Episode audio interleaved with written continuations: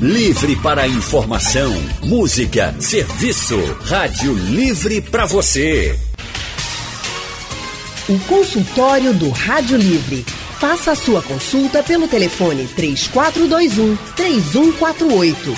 Na internet www.radiojornal.com.br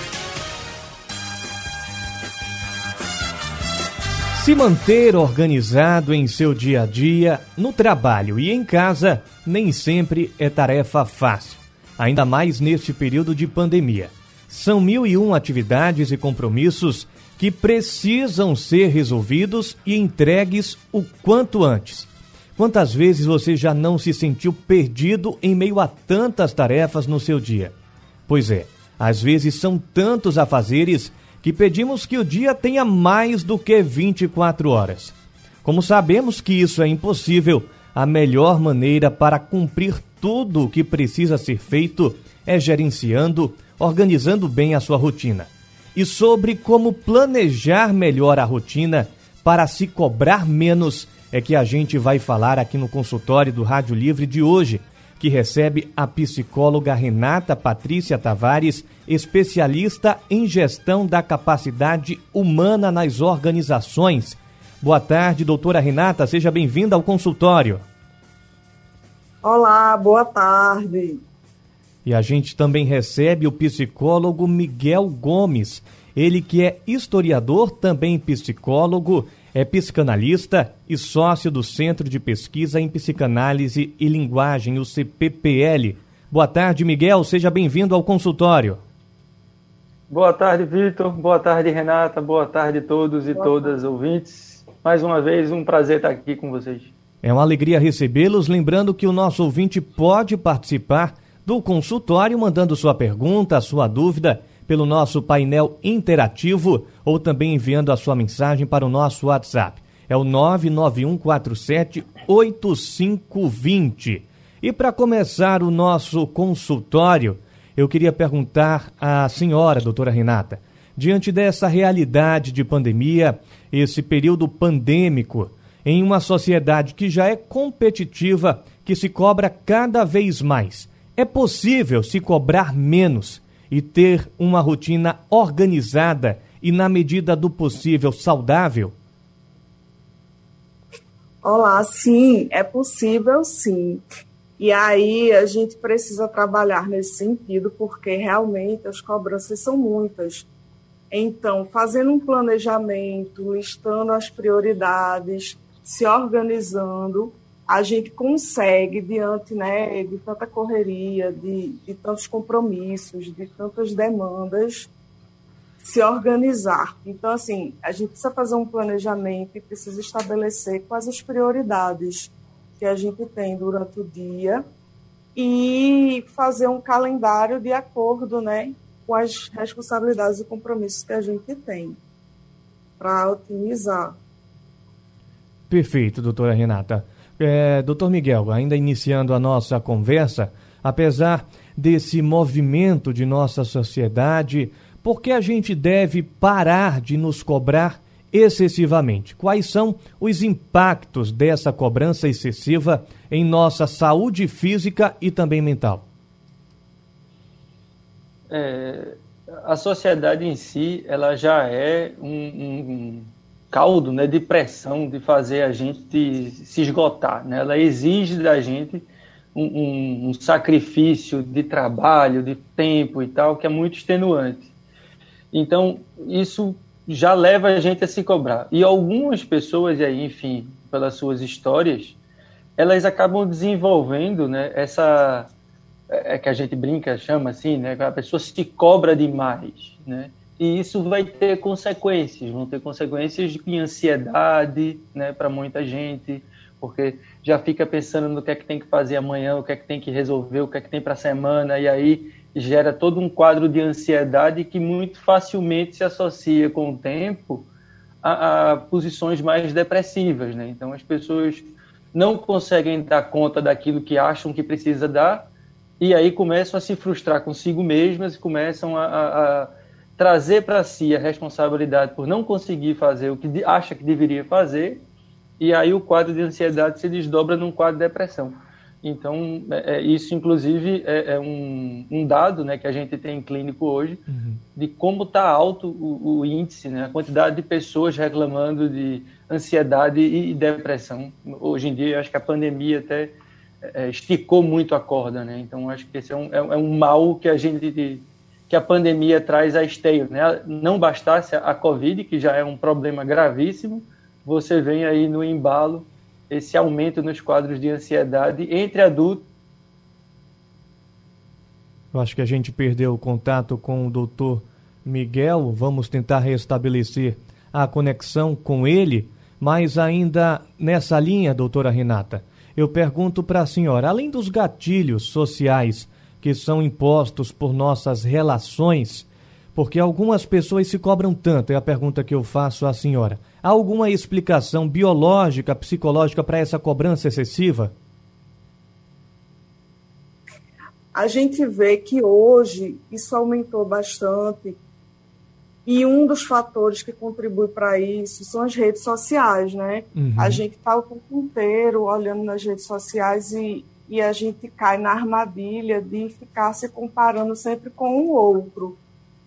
E aí a gente precisa tentar fazer o melhor e se comparar sempre com o que a gente pode ser melhor em relação a gente mesmo. Mas a gente, como ser social, a gente tem uma natureza social, a gente acaba nessa interação, a gente fica mal porque é como se a gente Oi. percebesse que a gente nunca pode dar conta, que a gente nunca está o suficiente, né? Quando a gente leva essa enxurrada de informações das redes sociais, da dinâmica e velocidade com que as coisas, as informações estão sendo colocadas hoje, e isso aí acaba pressionando muito a gente nesse sentido. Eu acho que a gente já tem o doutor Miguel de volta com a gente aqui participando, a, a conexão já foi restabelecida. E eu pergunto ao senhor, doutor Miguel, faço a mesma pergunta que eu fiz para a doutora Renata. É possível se cobrar menos e ter uma rotina organizada e saudável, tanto fisicamente quanto mentalmente? Possível é, né? É uma coisa que a gente pode fazer. Agora, nem sempre é fácil, né?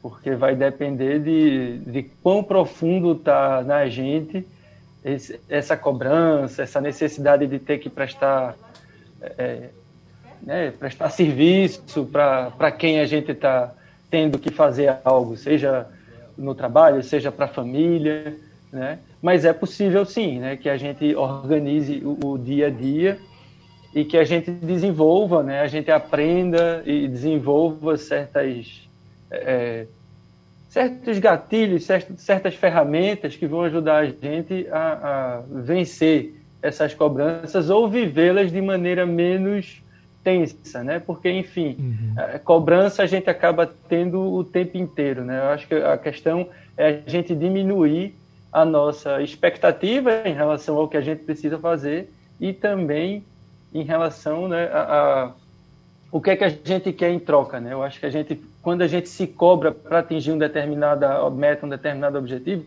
a gente tem muita perspectiva do que o outro vai achar do que a gente está fazendo né? Existe uma expectativa de que o outro goste do que a gente vai fazer. Então, se a gente diminuir essas expectativas, a gente pode conseguir é, é, ter uma vida mais organizada e menos tensa. Agora, isso não é uma tarefa fácil, né? Isso é uma tarefa que às vezes exige um, um esforço.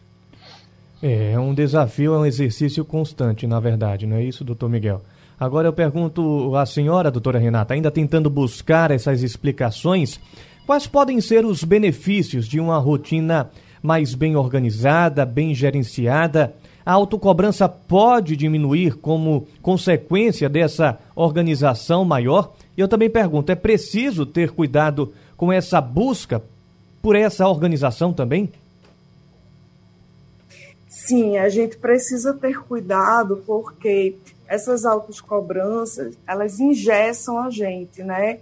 a gente acaba não avançando porque a gente sempre acha que não está bom o suficiente, e aí a gente né, esbarra na armadilha do, do perfeccionismo exagerado e a gente pode se atrapalhar.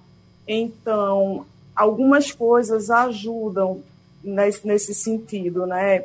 A gente precisa aprender a delegar para a gente. O processo ele é de dentro para fora.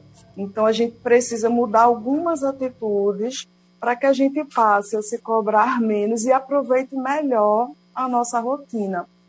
E aí a gente precisa aprender a delegar tarefas, a gente precisa entender aonde a gente quer chegar, quais as motivações que faz com que a gente queira chegar lá e a gente consegue fazer um planejamento nesse sentido, né, entendendo que a gente não tem que dar conta de tudo o tempo todo, porque essa cobrança ela pode levar à depressão, levar à ansiedade, então a gente precisa entender as nossas limitações, pedir e aceitar ajuda das pessoas que têm condições de fazer isso pela gente.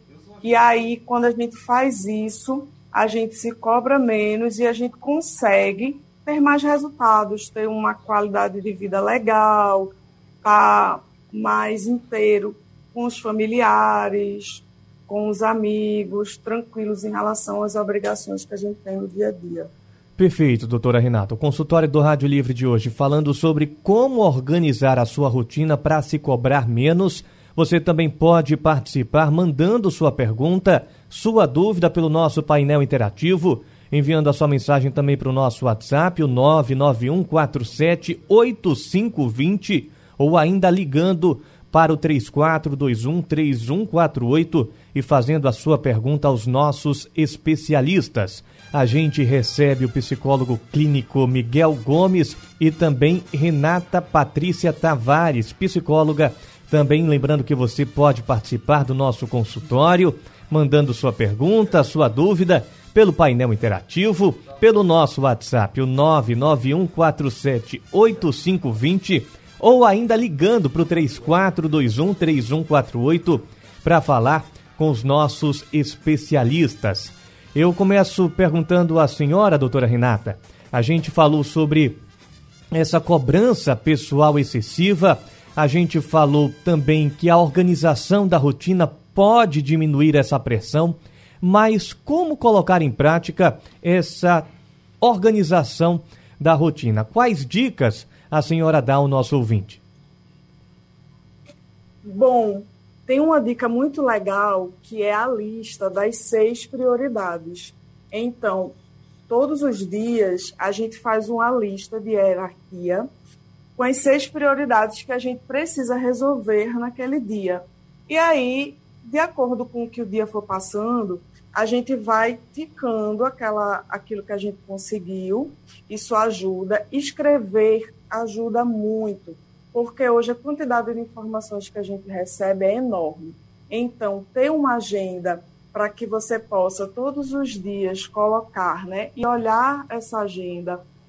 Hoje, muitas pessoas preferem digitar, mas a gente tem muitos aplicativos no celular que funcionam como agenda. A gente não dá conta de tantas informações que a gente tem hoje. Então, para que a gente consiga se organizar sem sofrimento, a gente precisa escrever, a gente precisa digitar o que é que a gente vai fazer durante o dia. E quando a gente lista essas prioridades, a gente consegue se organizar de forma melhor. São duas dicas importantes, né? Dicas fundamentais, doutora Renata. É, doutor Miguel, voltando um pouco sobre a cobrança pessoal excessiva. Existem sinais que podem indicar que você tem se cobrado demais? Como é que o nosso ouvinte pode identificar esses sinais? É, eu acho que o grande sinal de que a coisa está exagerada é a ansiedade, né? Eu acho que a ansiedade é que é o ponto que, que pega, quando você começa a ficar naquela tensão do que é que você tem que fazer, é, o que é que tem que ficar pronto, quando tem que ficar pronto, principalmente é, à noite, né? Esse é um, a pessoa vai dormir e não consegue descansar porque fica com a cabeça tererei, tererei, tererei, tererei, pensando no que é que já vai ter que fazer no dia seguinte. E se não fizer direito, alguém vai reclamar, o chefe vai reclamar, vai ter um desconto, não vai atingir a meta no trabalho. Então, acho que o grande diapasão para você ir percebendo o quão né, difícil li, para lidar com essas cobranças é você ir se dando conta do grau de ansiedade. E se você não conseguir perceber isso sozinho, né, você vai ter outras pessoas que vão apontar a sua ansiedade, ou mesmo alguns sintomas físicos podem aparecer, né? como esse, por exemplo, da dificuldade para dormir, falta de apetite, né? É, é, dores é, estomacais, dor de cabeça, enxaqueca. Né? Você começa a ter sintomas físicos mesmo da, por conta do, do grau de ansiedade muito elevado. Então, é preciso ficar muito atento, né? E isso que Renata colocou, eu acho que é, ajuda bastante, né, Renata? Você poder escrever, né? Porque existe uma distância muito grande entre o pensar e o fazer, né? A gente pensa, pensa, pensa, pensa, pensa, mas muitas vezes o que a gente pensa a gente não executa. E às vezes é bom não executar mesmo, né? Porque a gente também pensa bobagem. então, mas como são tarefas, são coisas que a gente precisa fazer, então, quando a gente lista, quando a gente bota no papel, é o primeiro passo para começar a execução. Então, ajuda bastante. Eu não consigo viver, por exemplo, sem uma agenda. Né? E ainda estou no, ainda estou no tempo do rococó, ainda uso agenda de papel, ainda não consegui migrar para agenda eletrônica, não. É uma meta para o fim do ano, para entrar 2022 com agenda eletrônica.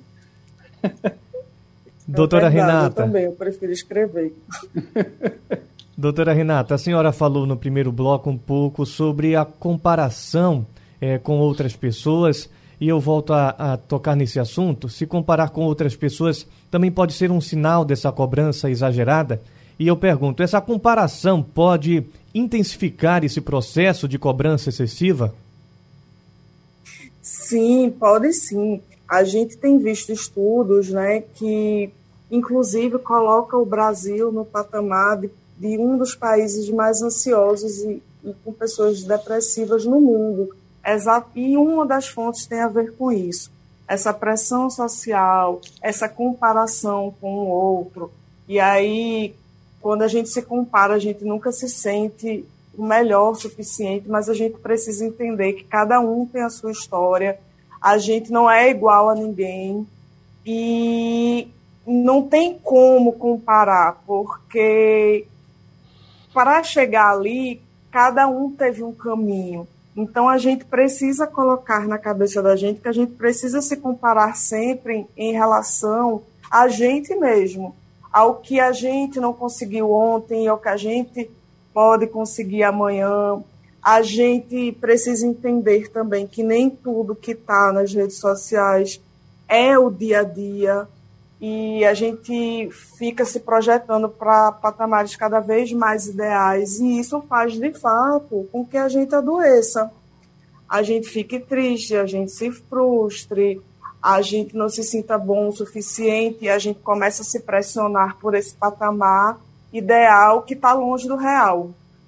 E aí a gente vê os adoecimentos mentais, né? E doutor Miguel, o que é que a gente pode fazer para se comparar menos aos outros e ter cuidado também quando a gente se compara com nós mesmos? É, esse, esse é um, um, um, problema, né? Porque a gente fica o tempo inteiro não só medindo o nosso desempenho para certas coisas com outras pessoas, como a gente fica disputando com essas outras pessoas o reconhecimento de alguém, né? Então a gente são são dois processos aí que a gente precisa ter cuidado né, e não cair nessa armadilha de ficar medindo quem é mais produtivo. Né? A nossa sociedade puxa muito por isso e a gente precisa ter, enfim, cuidado com isso. Né? Não tem uma, uma não tem magia, né, para você uhum. simplesmente uhum. não agora não, né, porque é impossível. Em certa medida você vai estar sendo, sendo sempre comparado mas você pode criar né, o, o seu mecanismo de, enfim, o que é que eu preciso fazer e eu vou fazer da melhor maneira que eu puder. Porque nem sempre você vai conseguir atingir aquilo que você espera. Eu diria até que quase nunca você vai atingir aquilo que você espera, né? E isso não é necessariamente um sinal de que você fez um mau trabalho, né? um exemplo, vou dar um, um exemplo aqui. Né? Vamos imaginar Campeonato Brasileiro, futebol, pronto, todo mundo conhece aí. Tem 20 clubes lá disputando o campeonato de futebol. Inevitavelmente, quatro vão ser rebaixados para a Série B. não importa o quão bom seja o trabalho que esse clube faça, quatro vão cair. Né? Então, você cair para a Série B não significa que você fez um mau trabalho. Você fez um bom trabalho. Só que alguém vai, né? alguém vai ter que cair. Imagine que sejam Real Madrid, Barcelona, Chelsea, não sei o que, os melhores times do mundo jogando, quatro vão cair. Não tem escapatória. Então é um pouco isso. Quando a gente vai fazer um trabalho, a gente vai fazer o melhor que a gente pode. Se a gente for ficar olhando para o lado para querer comparar com o que o outro está fazendo, a gente não consegue melhorar o nosso trabalho, porque isso não vai levar a nada, e ainda vai causar na gente esse estresse todo, essa ansiedade de ficar naquela, poxa vida, mas ele está ali eu não estou. Né? E, enfim, são contingências. Muitas vezes a gente não consegue acompanhar o que um colega faz, ou o colega não consegue acompanhar o que a gente faz, não é porque é, é, é incompetente, é preguiçoso, não sabe fazer. Às vezes são contingências, né? Então, são coisas que estão fora do nosso controle, né? Eu acho que essa é uma coisa que a gente precisa entender e aprender, né? O, o mundo está fora do nosso controle, a gente não uhum. controla o mundo. Então, não dá para querer é, é, que as coisas aconteçam exatamente como a gente prevê, porque não vão. É verdade. Doutora Renata, é, na nossa sociedade, a sociedade na qual a gente está inserido, errar é praticamente algo que não é permitido. Se permitir errar, saber que você não é perfeito, que você em algum momento vai falhar, pode ser um passo para se cobrar menos? Não só pode, como é fundamental. É uma das questões. Para que a gente se cobre menos, a gente precisa entender que a gente não vai acertar sempre, até como o Miguel falou, tem coisas que fogem ao nosso controle. A gente não tem controle de todas as variáveis. E aí a gente precisa aceitar que nem sempre a gente vai conseguir dar conta de tudo e tudo bem. A gente precisa se perdoar, a gente precisa se aceitar com nossas falhas, a gente precisa eu até brinco assim com meus pacientes, a gente precisa ser o nosso melhor amigo. E quando a gente é o nosso melhor amigo, a gente entende que a gente não acerta sempre, porque quando um melhor amigo procura a gente numa situação difícil, a gente dá os melhores conselhos. A gente diz que ele vai conseguir, a gente fala para ele não se cobrar tanto, e às vezes a gente não tem essa postura com a gente. A gente é um bom amigo para o outro e a gente é um general com a gente. E aí a gente precisa ter esse cuidado. Às vezes a tolerância que a gente tem com outro, a gente não tem consigo mesmo, não é verdade? É verdade. E aí isso acaba somatizando, né? A gente acaba baixa imunidade, a gente começa a adoecer com mais frequência. Quando a gente começa a se voltar muito para a gente e a gente começa a se cobrar demais. Perfeito, doutora Renato. Lembrando que você pode participar pelo nosso painel interativo, mandando a sua mensagem para o 99147 8520 ou ainda ligando para o 3421 3148. E eu começo perguntando à senhora, doutora Renata, qual seria o papel que a procrastinação tem nesse processo de cobrança exagerada e de uma rotina desorganizada? O perfeccionismo, aí outra pergunta que eu já emendo, também pode ser um problema nesse processo? A questão da procrastinação hoje tem sido um grande problema, né? Porque a gente vai procrastinando e aí a gente vai quando quando vê a gente perdeu tempo.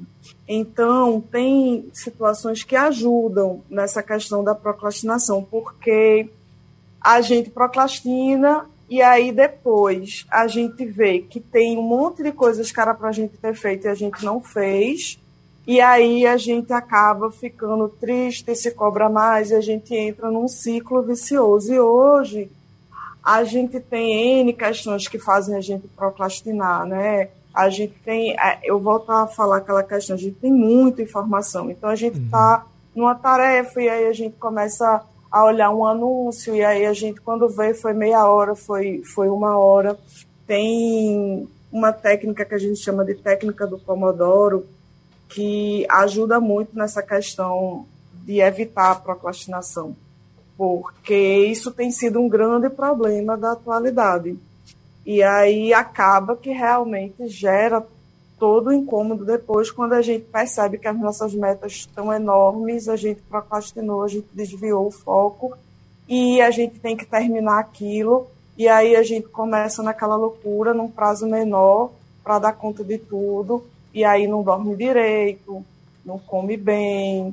A questão do, do, perfe do perfeccionismo, eu penso né, que tem muito a ver com a forma como a gente se percebe. Uhum. Então, se a gente entende que a gente não é bom o suficiente, a gente nunca vai achar que está fazendo tudo que tem que ser feito. E aí a gente começa a se cobrar, a ser perfeccionista. E aí uma coisa que era para a gente fazer em meia hora fica em, em duas, três, porque de repente a gente não acha que é bom o suficiente. Então, é, é, como eu falei no início, esse caminho é de dentro para fora. A gente uhum. precisa ter uma relação mais harmoniosa, melhor com a gente mesmo. A gente precisa entender o que a gente é capaz e a gente precisa entender o que a gente não dá conta e pedir ajuda. A gente não tem que achar que dá conta de tudo, porque no final das contas a gente acaba não alcançando. Então é muito isso, é a, é a forma como a gente se vê, a forma como a gente se percebe se a gente acredita que a gente é capaz, a gente dá toda a energia para que aquilo funcione. Mas se a gente não acredita, aí vem os pensamentos auto-boicotadores, a gente se auto-sabota, a gente procrastina e a gente não sai do campo. Aproveitando o gancho de doutora Renata, doutor Miguel, essa cobrança Sim. exagerada pode ser uma sinalização para você mesmo que está na hora de dar uma parada, de descansar, cuidar e até falar de si e às vezes buscar ajuda? É, né? É sim, né? Quando você se depara com esse tipo de situação em que você fica se cobrando demais, exigindo um, nível de perfeccionismo muito elevado e, e pior ainda, se junto com isso vem essa dificuldade de executar a tarefa e ficar procrastinando, né? Que aí você usa a procrastinação como uma desculpa, né? Eita, não consegui fazer porque tive pouco tempo, né? Mas teve pouco tempo porque deixou para fazer na última hora.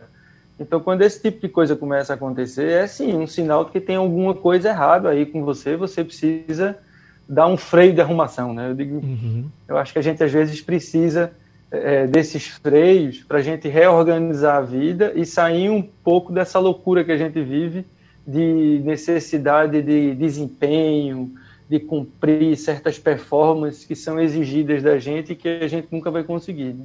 Então, é sim um, um grande sinal para que a gente busque algum tipo de ajuda e podendo até chegar ao caso de uma ajuda profissional, né? de talvez precisar de algum acompanhamento, alguma coisa assim. Né? Eu acho que é, é, hoje em dia não, a gente não pode mais pensar a, o pedido de ajuda profissional nesses casos como sendo uma razão de fraqueza. Muito pelo contrário, eu acho que é uma razão de grandeza, né, que é de reconhecimento de que você chegou no seu limite e que você precisa de ajuda. Né? A gente pedir ajuda a alguém não pode jamais ser visto como algo ruim, pelo contrário, né? É, é, isso é algo bom, é a gente mostrando para a gente mesmo que existem limites, que existem fraquezas dentro da gente e que o outro pode nos ajudar.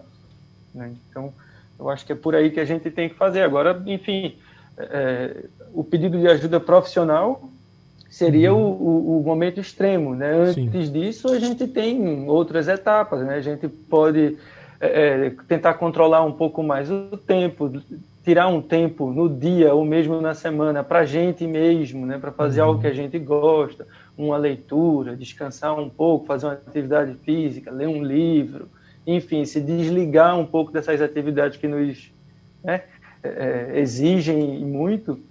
E, e, eu acho que a gente conseguir organizar esse tempo para sair dessa rotina extenuante que a gente vive. Então, acho que é importante. Eu, eu mesmo, assim, minha vida mudou no dia, mudou bastante quando eu consegui pegar um turno na semana e dizer: opa, nesse turno aqui eu não vou trabalhar, não, vou descansar. Pronto, isso já me dá uma quebra ali na semana, dá um, um, um relax. É claro, eu tenho essa possibilidade, como autônomo, de gerir o meu tempo, né? Quem uhum. não tem precisa encontrar nos espaços em que não está trabalhando para fazer algo desse tipo, porque eu acho que é importante. É o que eu chamo assim, é uma higiene mental que a gente precisa fazer. Necessária, né? É tanta autocobrança que se a gente não se tocar logo de que há algo errado, a vida começa a ficar pesada. E eu pergunto à senhora, doutora Renata, como deixar essa rotina mais leve, mais prazerosa?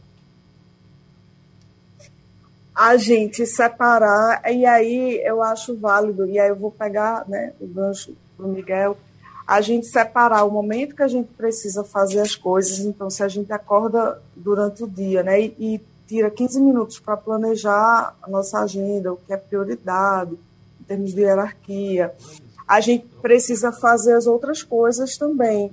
Atividade física, é, essa questão da leitura, eu, eu, adoro livros, então eu acho que é muito bacana. A, é, meditação também. A gente hoje em dia existe a meditação no tempo presente, que aí a gente consegue organizar um pouco mais a mente, né, diante de tantas demandas. Então, ter o tempo para fazer, as, planejar as atividades, mas intercalar com isso processos de autocuidado, como a parte né, de exercício físico, de meditação, de uma boa alimentação, buscar priorizar a higiene do sono e, claro, a questão social, porque nós somos seres sociais, então buscar estar com nossos familiares, família, amigos, esse contato também torna leve esse peso da responsabilidade do dia a dia que nos é imposto. Doutor Miguel, já encaminhando para o final do nosso consultório, eu queria perguntar ao senhor uhum. se a gente pode fazer tudo isso de uma forma saudável, mantendo a saúde mental em dia e como identificar, ou melhor, identificar e reforçar as suas qualidades, seus pontos positivos, seria um aspecto importante nesse processo de organizar melhor a rotina e se cobrar menos?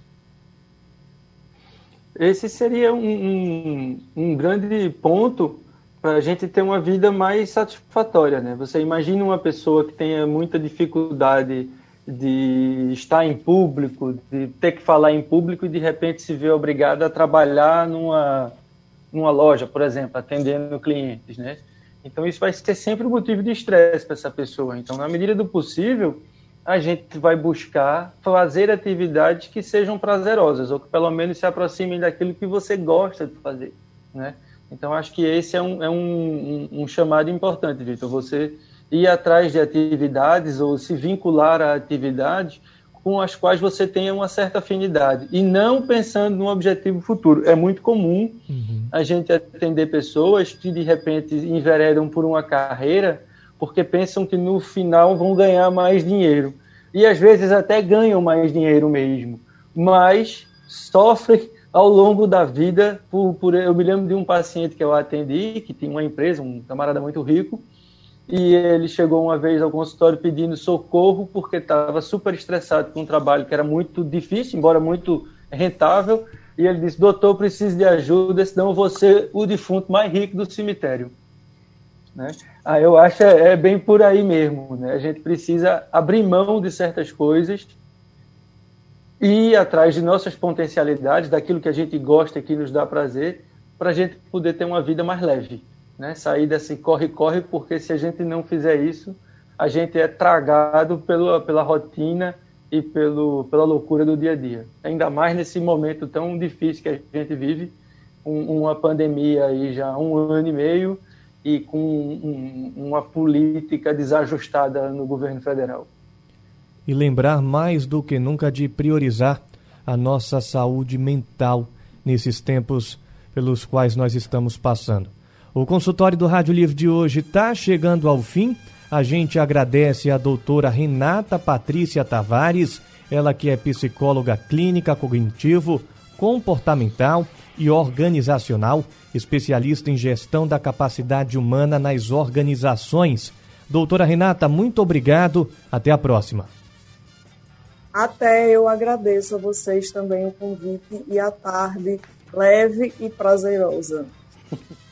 Forte abraço, doutora Renata. A gente agradece também ao doutor Miguel Gomes, ele que é historiador, psicólogo e psicanalista é sócio do Centro de Pesquisa em Psicanálise e Linguagem, o CPPL, Muito obrigado, doutor Miguel. Até a próxima. Até a próxima. Agradeço a todo mundo que ouviu a gente aí. E fica aí o convite para nos acompanhar nas segundas-feiras na nossa coluna aí na Rádio Livre. Convite feito. Muito obrigado, doutor Miguel. Forte abraço. E o Rádio Livre de hoje vai ficando por aqui.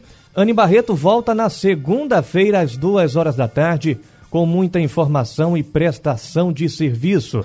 A produção do Rádio Livre é de Gabriela Bento. A direção de jornalismo é de Mônica Carvalho. Trabalhos técnicos de Edilson Lima, Sandro Garrido e José Roberto Camutanga. No apoio Val Melo. No site da Rádio Jornal Isis Lima. Sugestão ou comentário sobre o programa que você acaba de ouvir, envie para o nosso WhatsApp 99147 8520.